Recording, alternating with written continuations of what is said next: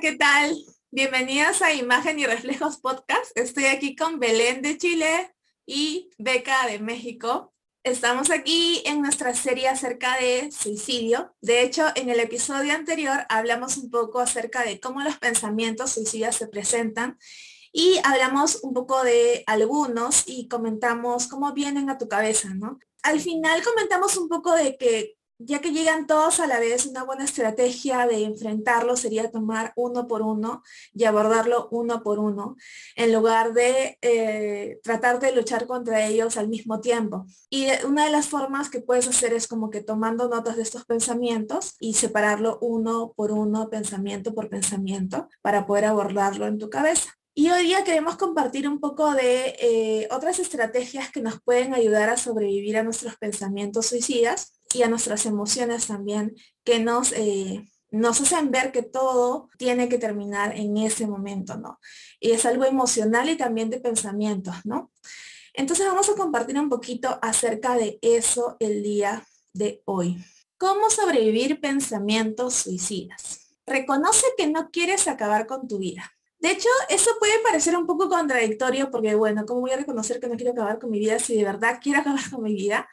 Pero la verdad es que si tú te autoanalizas un poco, no quieres acabar con toda tu vida, sino con algo en específico de este momento que te está haciendo que todas tus emociones y todos tus pensamientos se estén llevando a querer acabar con tu vida. Entonces es darnos cuenta de esto eh, racionalmente sobre nuestras emociones y también el pensar en ello nos va a enfocar de que no es absolutamente todo, sino es algo en particular. Entonces, eh, queremos conversar un poco acerca de este, esta estrategia en particular. Y no sé si, eh, si Belén nos puedes comentar qué te parece, consideras que podría ser útil. Creo que es súper, súper útil, ya que eh, cuando uno está pasando por un proceso así, es, un, como decías tú, una, una situación de tu vida que es como la que más te está aplastando tus pensamientos en ese momento. Puede ser algo del trabajo, que no te gusta donde estás trabajando, o no te gusta el ambiente en donde estás viviendo,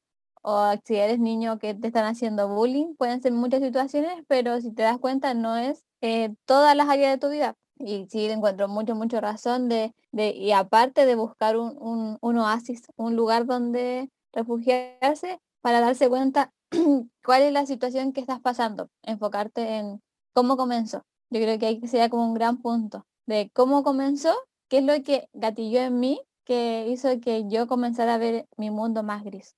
Buenazo, yo creo que eso también es algo, es algo muy, muy, una herramienta buena, ¿no? Darnos cuenta en dónde comenzó, ¿no? Porque a veces empezamos por, por el final, ¿no?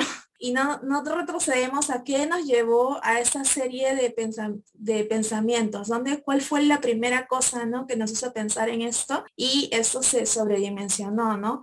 En tu caso, Beca, ¿Qué, piensas acerca de esa estrategia? Pues sí, fíjate que de hecho cuando nosotros fuimos con el psicólogo, que mi esposo en ese tiempo, mi novio, estaba teniendo problemas de depresión y todo eso, él lo diagnosticó también con trastorno obsesivo compulsivo, eh, más bien obsesivo, no tan compulsivo, pero todo era mental. Y él le dijo, lo, lo, que pasa es que en tu cabeza hay un, no es una lluvia, es una cascada de pensamientos que te están agobiando y que te están acosando todos, como decías tú, todo al mismo tiempo y con una fuerza muy, muy grande y parece que no se termina, no es uno tras otro, tras otro, tras otro.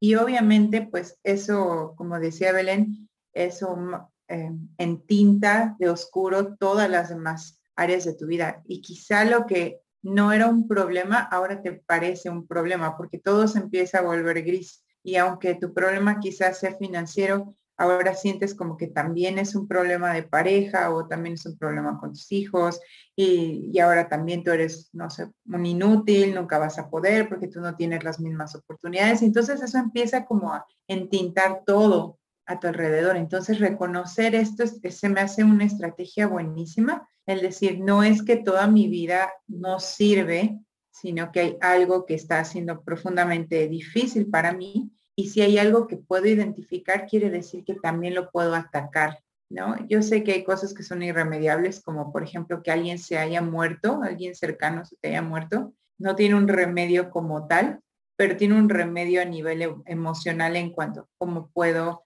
procesar ese duelo. O sea, si tiene una forma de transformarse, quizá diría yo, cualquier circunstancia, por más oscura que se vea, tiene la capacidad de transformarse en algo bueno. Solo hay que decir, ok, es esto, vamos a atacar esto. Me encanta esta posibilidad de poder transformar una circunstancia negativa o algo que nos está, nos está haciendo sentir eh, abrumados y ir trabajando poco a poco, ¿no? Como por ejemplo el duelo que comentabas, ¿no? Es un proceso que tiene varias etapas, ¿no? Y a veces nos quedamos solamente en, en, el principio y eso nos abruma y no desarrollamos todo lo demás y lo podemos aplicar para cada situación que podamos estar pasando, ¿no? Otra de las estrategias es darle prioridad a tu seguridad. De hecho, hay eso lo podemos aplicar tanto personalmente como ayudando a una persona que está pasando por depresión y no exponerla a situaciones o a cosas que eh, atentan contra su seguridad. Entonces, por ejemplo, ¿no?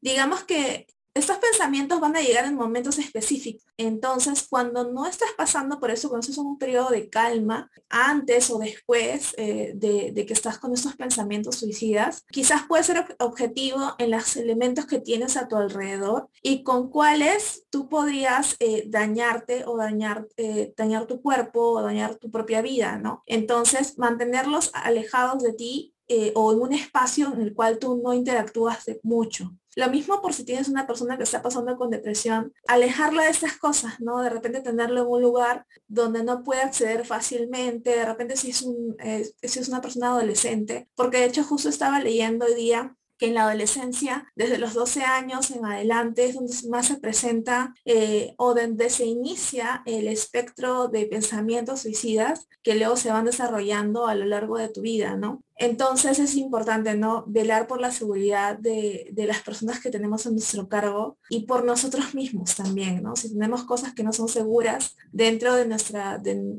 nuestra casa o el lugar que estemos este, usando, eh, darle prioridad a nuestra seguridad, ¿no? Pensar que es lo mejor para nosotros y no tenerlo tan a la mano, ¿no? O lugares quizás a los cuales nos pueden eh, despertar estas ideas este, de querer acabar con nuestra vida y evitarlos cuando no nos estamos sintiendo bien. A veces cuando una persona te dice que no quiere ir a un lugar, escuchémoslo, de repente tiene una razón bastante válida para no querer ir ahí. O de repente no quiere ver a una persona que tú no sabes que le ha hecho daño y todavía no está listo o lista para compartirte, valida el hecho de que alguien no quiera.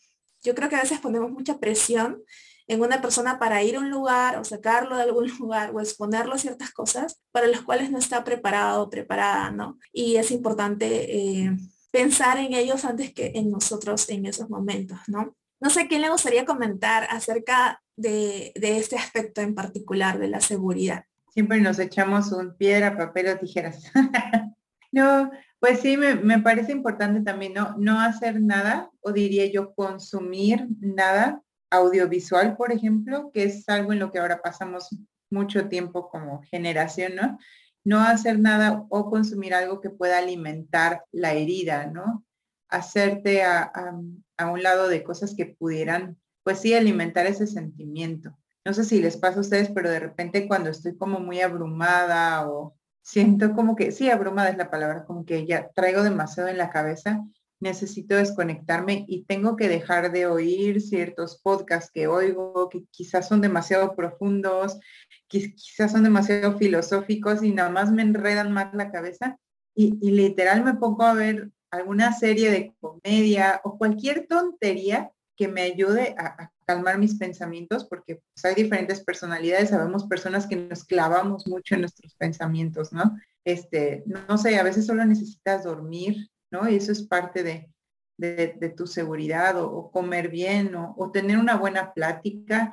Este, no solo alejarte de herramientas que puedas usar, que creo que es muy importante, medicamentos, muy importante que no estén a tu alcance, o pedirle a alguien que los quite de tu alcance, sino también de relaciones, ¿no? De personas que no te aportan nada, que nada te van a hacer sentir peor. También eso es velar por tu seguridad y rodearte de personas que sí, que, sepan estar contigo, como dices tú, de una forma sabia, sin que estén encima de ti, ay, es que otra vez ya andas mal, o ay, ya estás triste otra vez, mm, y así. Me encanta a escucharlas y, darnos cuenta que como personas nos cuesta mucho priorizarnos muchas veces nosotros. Y aparte que si uno es cristiano es como, no, tengo que ser segundo, tengo que servir a los demás, preocuparme.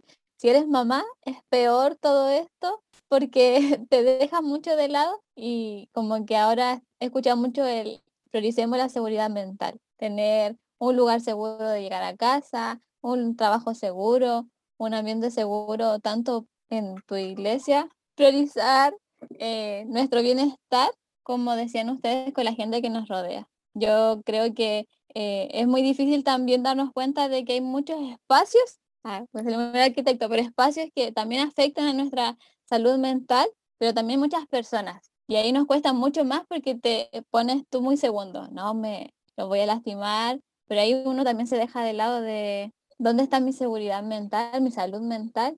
Se me encanta eso de que creo que es como un desafío como sociedad, que comenzar a preocuparnos todos juntos de, nuestra salud mental y, de nuestro bienestar, del bienestar de nuestra familia, de quienes nos rodean y con quienes estamos compartiendo día a día. Buenas, sí, ponemos en, en, prioridad a nosotros cuando lo necesitamos, ¿no? Creo que eso es súper importante porque si no otras personas no nos van a poner en primer lugar a nosotros definitivamente, ¿no? Si nosotros no empezamos a velar por nuestra propia seguridad, va a ser bien difícil que otra persona tome eso, ¿no? Porque es lo que nos corresponde a nosotros.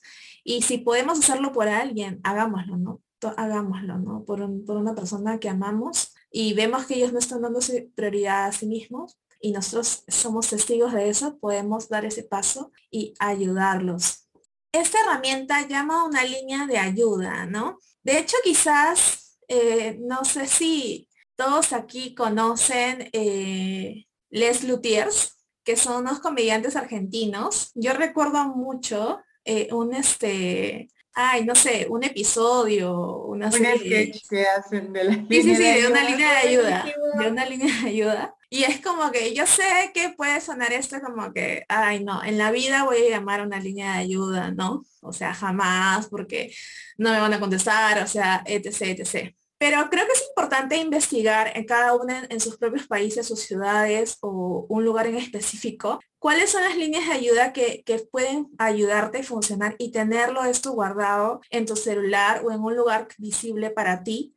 marcado, ¿no? En el caso de que necesite hablar con alguien eh, y no tengo con quién puedo llamar aquí, sé que me van a responder, sé que me van a ayudar. Eh, hace poco vi también en Instagram que si tú este, colocas en el buscador ansiedad, depresión, este, suicidio o palabras relacionadas este, a salud mental, te sale un mensaje si literal que dice necesitas ayuda y tú le das clic ahí y salen opciones, que, cosas que puedes hacer, ¿no? Una de ellas es llamar a alguien, otra de ellas este, te derivan una línea de ayuda de tu ciudad y otra de ellas es este, formas de poder distraer tu mente y te sugieren ciertos contenidos este, para que tú puedas verlo, ¿no? Entonces, cada vez yo creo que van saliendo cosas que nos pueden ayudar dentro de este eh, espacio de líneas de ayuda, ¿no? O, o, espacios de ayuda o cosas que son externas a nosotros, pero podemos investigar y empezar a preocuparnos un poco más y tenerlo esto como una herramienta para dar a otra persona también que lo necesita, ¿no? Oye, mira, puedes tener estos teléfonos, estas páginas, eh, estos espacios que te pueden ayudar. Yo no sé eh, si ustedes en sus países tienen este mismo como que estigma contra las líneas de ayuda eh, o no, o, o de repente pueden recomendar alguna en su ciudad ahí. Yo creo que sí, como estaba pensando mucho en el, eh, como en el orgullo y en la vergüenza de que uno a veces tiene de cómo voy a llamar o cómo, o cómo voy a decir que estoy en depresión o cómo voy a decir que estoy pasando por este proceso. Y mi hermana estaba leyendo un libro de C.C. Lewis y decía que el peor pecado era el orgullo, porque el orgullo como que nos iba matando lentamente porque no, no, no quieres demostrar qué te está pasando, no quieres dar tu brazo a torcer.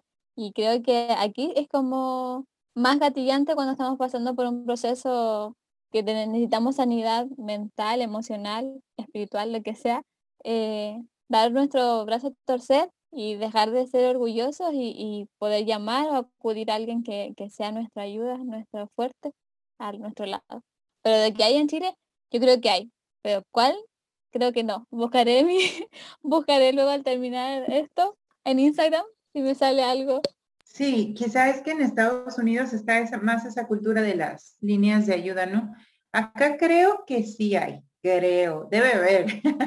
Supongo que debe haber, no, no sé qué tanto sea usada. No creo que sea popular porque lo sabría, ¿no? Así de, ah, sí, tal línea. Yo creo que no, pero sí, buscándole se encuentra uno. Yo me acuerdo que cuando era adolescente llegaron a la secundaria, ni sé quiénes eran, pero, ay, nos dieron una charla de algo. Y me acuerdo que al final dijeron, este, les vamos a dejar un número de teléfono por si algún día necesitan a alguien con quien hablar, o si se les murió su perrito o lo que sea, pues tengan con quien platicar. Y me acuerdo que yo se anoté el número y me lo llevé a mi casa y dije, ¿cuál es lo necesito? Porque estaba en plena adolescencia y todo era un drama y todo era así como, un día la voy a necesitar, o sea, yo estaba segura. Y no me acuerdo si una vez sí llamé y nadie me contestó. No me acuerdo, honestamente, no. Te mentiría, no, no sé. Y nunca más he como tratado de, de usarlas, pero pues habría que explorar la, la opción. Tal vez en mi caso pensaría como, ah, ya sé lo que me van a decir, ¿no? Como, ajá, o sea, ya sé qué me van a decir, ya sé por dónde se van a ir, este, y todo eso, pero, pero sí ayuda, o sea, hablar. Acá vi, no sé si sigue activo, pero vi un servicio súper interesante aquí en una ciudad cercana donde vivo, que se llamaba Servicio de Escucha.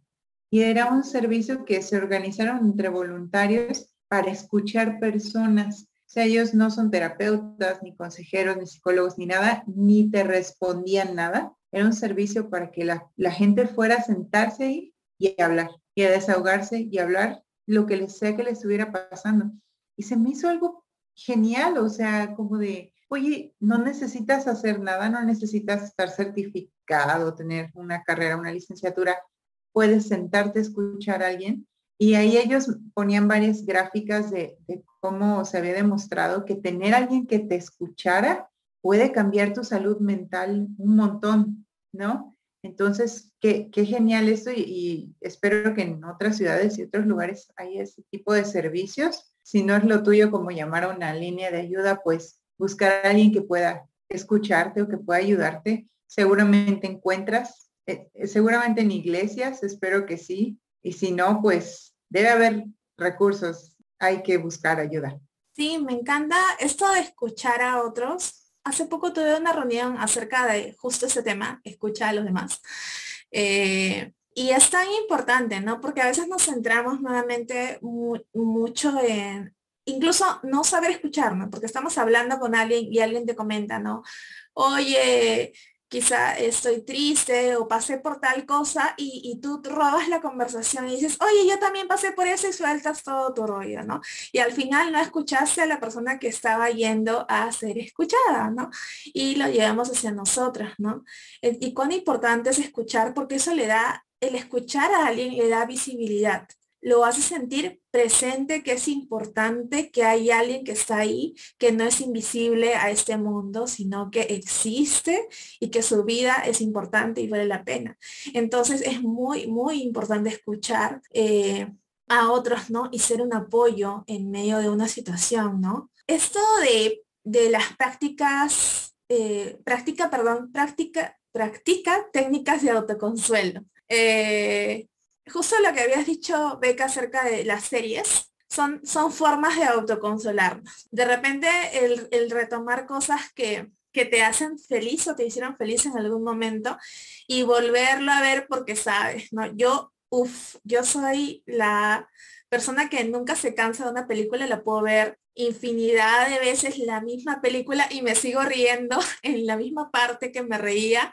O sea, de verdad, o series, lo vuelvo a ver, o busco a veces algo que me hizo reír en, en alguna película y lo vuelvo a ver y lo vuelvo a ver. Eh, o canciones, ¿no? Este, ¿qué más? Libros a veces, ¿no? Cosas que, que, que traen es, este, este sentimiento de, de, consuelo, ¿no? De sentirte acompañado. Eh, o por ejemplo, cuando no tienes, eh, a veces de repente puedes almorzar solo Puedes hacerlo acompañado de, de, una serie o de escuchando algo o a veces dejando de lado quizás las redes sociales un poco, pero algo en que lo que tú puedas sentir que hay una persona hablando, sea que está actuando o sea que está en un podcast o algo, eh, o estás este, comediantes, ¿no? Un comediante que te haga reír, ¿no? Eh, cosas así, ¿no? Yo no soy tanto de, comediantes, pero soy más de series. Series, series y películas, ahí estoy yo viéndolas por millonésima vez. Eh, otras técnicas de autoconsuelo son, por ejemplo, eh, frases de eh, afirmación positiva, ¿no? Que no, que te pueden ayudar, ¿no? Por ejemplo, si tú estás luchando con inseguridad, ¿no? Eh, una frase que te ayude a sentirte más segura, ¿no? O dependiendo de lo que estás experimentando, temor, eh, falta de afecto, ¿no? Algo que vaya acompañado, ¿no? Y elaborarlo eso previamente, tenerlo a la mano para poder decirlo en situaciones así, ¿no? Hacer una, un diario de tus emociones, cómo te estás sintiendo, ¿no? Eh, escribirlo, ¿no? Y, saber cuáles son esas emociones, ¿no? Yo me acuerdo que la primera vez que fui a terapia nunca había sabido cuántas emociones existían. Ya no me acuerdo muy bien, pero eran como 16 y eran como que salían de cinco primarias y cada una tenía una serie de, como que tonalidades, perdón por hablar en colores, pero es, pienso así, tonalidades emocionales y cada una tenía una característica, ¿no? Y yo no sabía, porque es como que me preguntan, ¿cómo estás Jennifer? Y yo, estoy bien. Y me acuerdo que me dijeron, bien no es un sentimiento.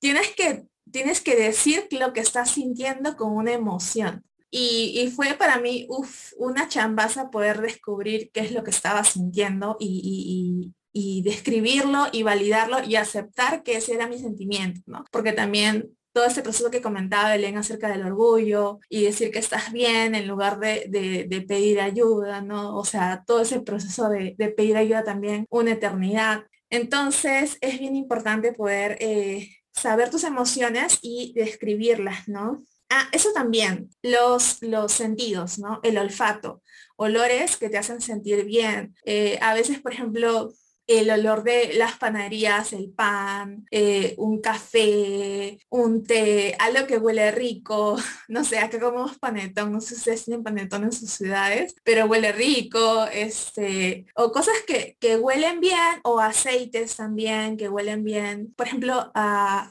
yo tengo una especie de, son como perfumes que vienen como que con emociones, pero es bien loco porque tú los hueles y de verdad tú te sientes bien, o sea, no sé qué le hará tu cerebro, pero te sientes bien cuando lo hueles, ¿no? Entonces, este, por ejemplo, cuando estoy muy abrumada por algo, yo pongo sí olores eh, que me agradan para poder estar más tranquila y más calmada y no abrumarme, ¿no? O inciensos, ¿no? A mí los inciensos no puedo porque es muy fuerte, pero los, los aromas sí, ¿no? Entonces cada persona tiene que encontrar una forma de, una técnica de, autoconsolación que le ayude o abrazar cosas, este, almohadas o, peluches o, algo suave que, te haga sentir cómoda, ¿no?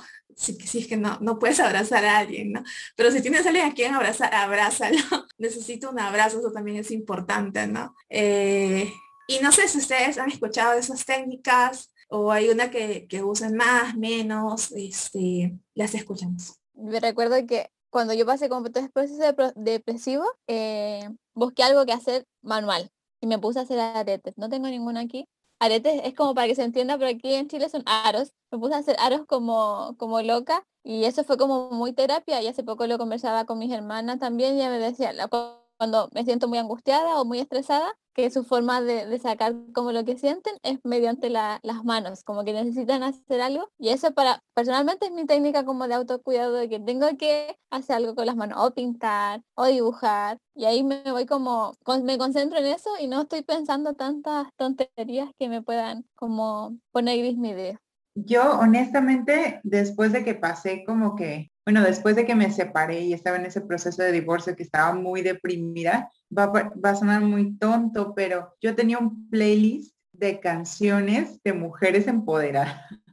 O sea, puras canciones así como de Rihanna, de Katy Perry y de Beyoncé y ese tipo de música y otras más que ahorita no, recuerdo Crystal Lewis y no Crystal Lewis no, no Lewis, pero no me acuerdo primer nombre, Leona Lewis. Y, canciones de ese tipo, así como que hablaran de, como la de I got the eye of the tiger, the fire, y, todo ese tipo de, yo soy mujer fuerte, yo lo voy a lograr, y parece algo bien tonto, pero de verdad fue como mi medicina, o sea, en ese tiempo en el que yo no quería orar, en el que no quería hablar con Dios, no quería hablar con nadie de lo que estaba pasando por dentro, esas canciones era solo cuestión de ponerlas un ratito y me cambiaban, o sea, el pues el estado de ánimo, ¿no? Entonces la música es muy poderosa, tanto para bien como para mal. O sea, también si te pones a escuchar puros boleros y la depresión y el, el despecho,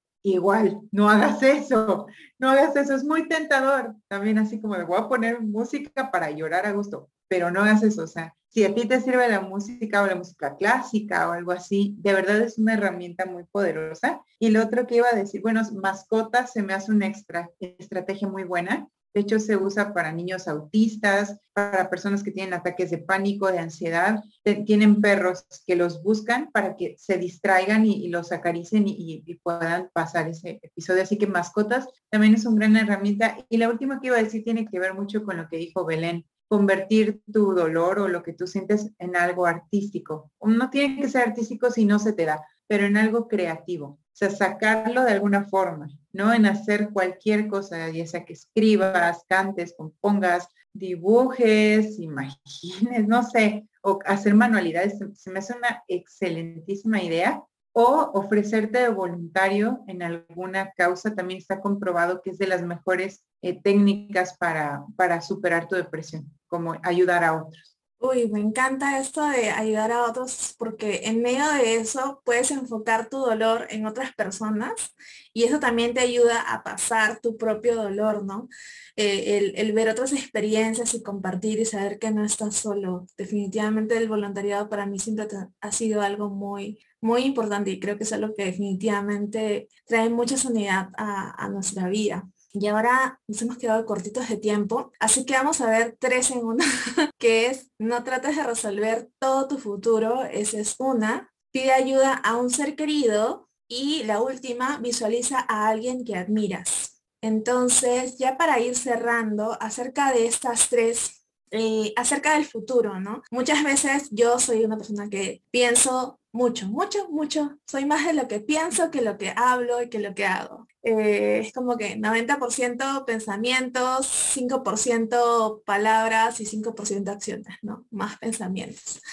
Y esto del futuro es algo bien angustiante, que puede ser algo bien angustiante en, en la vida de una persona que está con pensamientos suicidas o depresión. Entonces, algo también que es importante poder compartir esto con una persona que amas y hablar de, esto. Y lo otro es que si no tienes alguien, como decía aquí, que, que, que podría conversar contigo, una persona que admiras y que como, como esa persona que tú admiras, un cantante, un músico, quien sea, no tiene que ser una persona que conozcas, sino alguien que tú visualizas, ¿cómo te podría animar en ese momento? ¿no? Este, por ejemplo, ahora que he dicho lo de Katy Perry, ¿no? Yo a veces lo escuchaba haciendo este, como que motivando mujeres y cosas así. Y decía, no, si ella me va a decir que yo estoy bien o que como que me levante, como que me anime, ¿no? Cosas así que, que, que parecen eh, que no van a ser útiles, pero a, tu mente le ayuda a procesar tus emociones, ¿no? De esa forma, ¿no? Entonces sí, Flash, ¿quién podría comentar antes de terminar?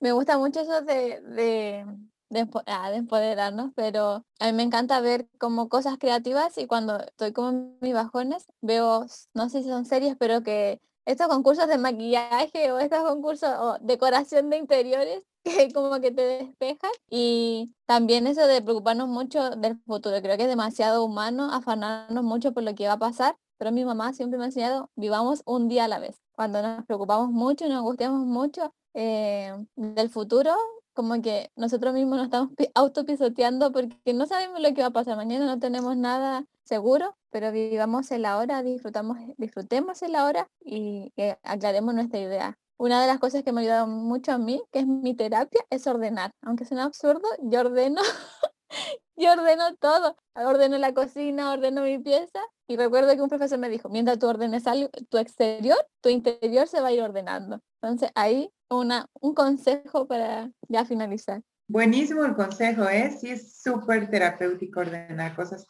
A mí me encanta hornear cosas, se me hace muy terapéutico, pero yo sola, que, nadie se meta en la cocina en lo que lo estoy haciendo, como espérenme, estoy teniendo mi terapia. Y este, y en cuanto al último que dijiste de visualizar a alguien que admiras, si tú tienes alguna creencia, pues puedes visualizarte hablando con Dios, ¿no? Y lo que Dios te diría, quizá.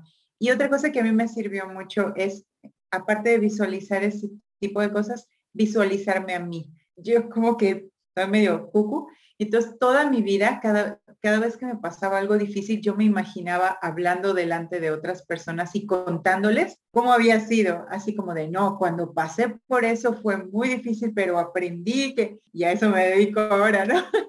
pero, pero de verdad, o sea, visualizarte, decir, hoy estoy aquí, pero mañana no. O sea, o, quizá en unas semanas o en unos meses o en unos años no voy a estar aquí. Esto no va a ser para siempre. Y un día tal vez tenga la oportunidad de contarle a un amigo o quizá un grupo de personas o tal vez a una multitud lo que me pasó y esas personas van a tener esperanza y esas personas van a saber que no están solas y que sí hay una salida y que sí se puede. Entonces también, ¿por qué no? Soñarte dando tu TED Talk acerca de lo que tú viviste se hace una loquera, pero, pero bueno. Buenazo, sí. Eso de visualizarte a ti misma me encantó y lo de ordenar o limpiar también. Yo, a mí me acuerdo que también me hacían esa broma de que tú eres la loca del alcohol porque a todo le pasaba alcohol en la oficina, en mi casa. Litros de alcohol son mis mejores amigos. Este, pero sí, verdad. Es, es lo caso esto de visualizar y, y hacer Así que piensa en una estrategia que te puede ayudar, este, piensa en alguien que te puede ayudar y si vas a pensar en tu futuro, piensa en un buen futuro, en un buen futuro en que ya como comentaban, ¿no? Puedes verte compartiendo acerca de lo que has experimentado y que ya has logrado sobrevivir y puedes compartirlo con otras personas que te aman y que están contigo para apoyarte. Así que eso ha sido todo por el día de hoy. Nos vemos en el próximo episodio. Un abrazo, chao.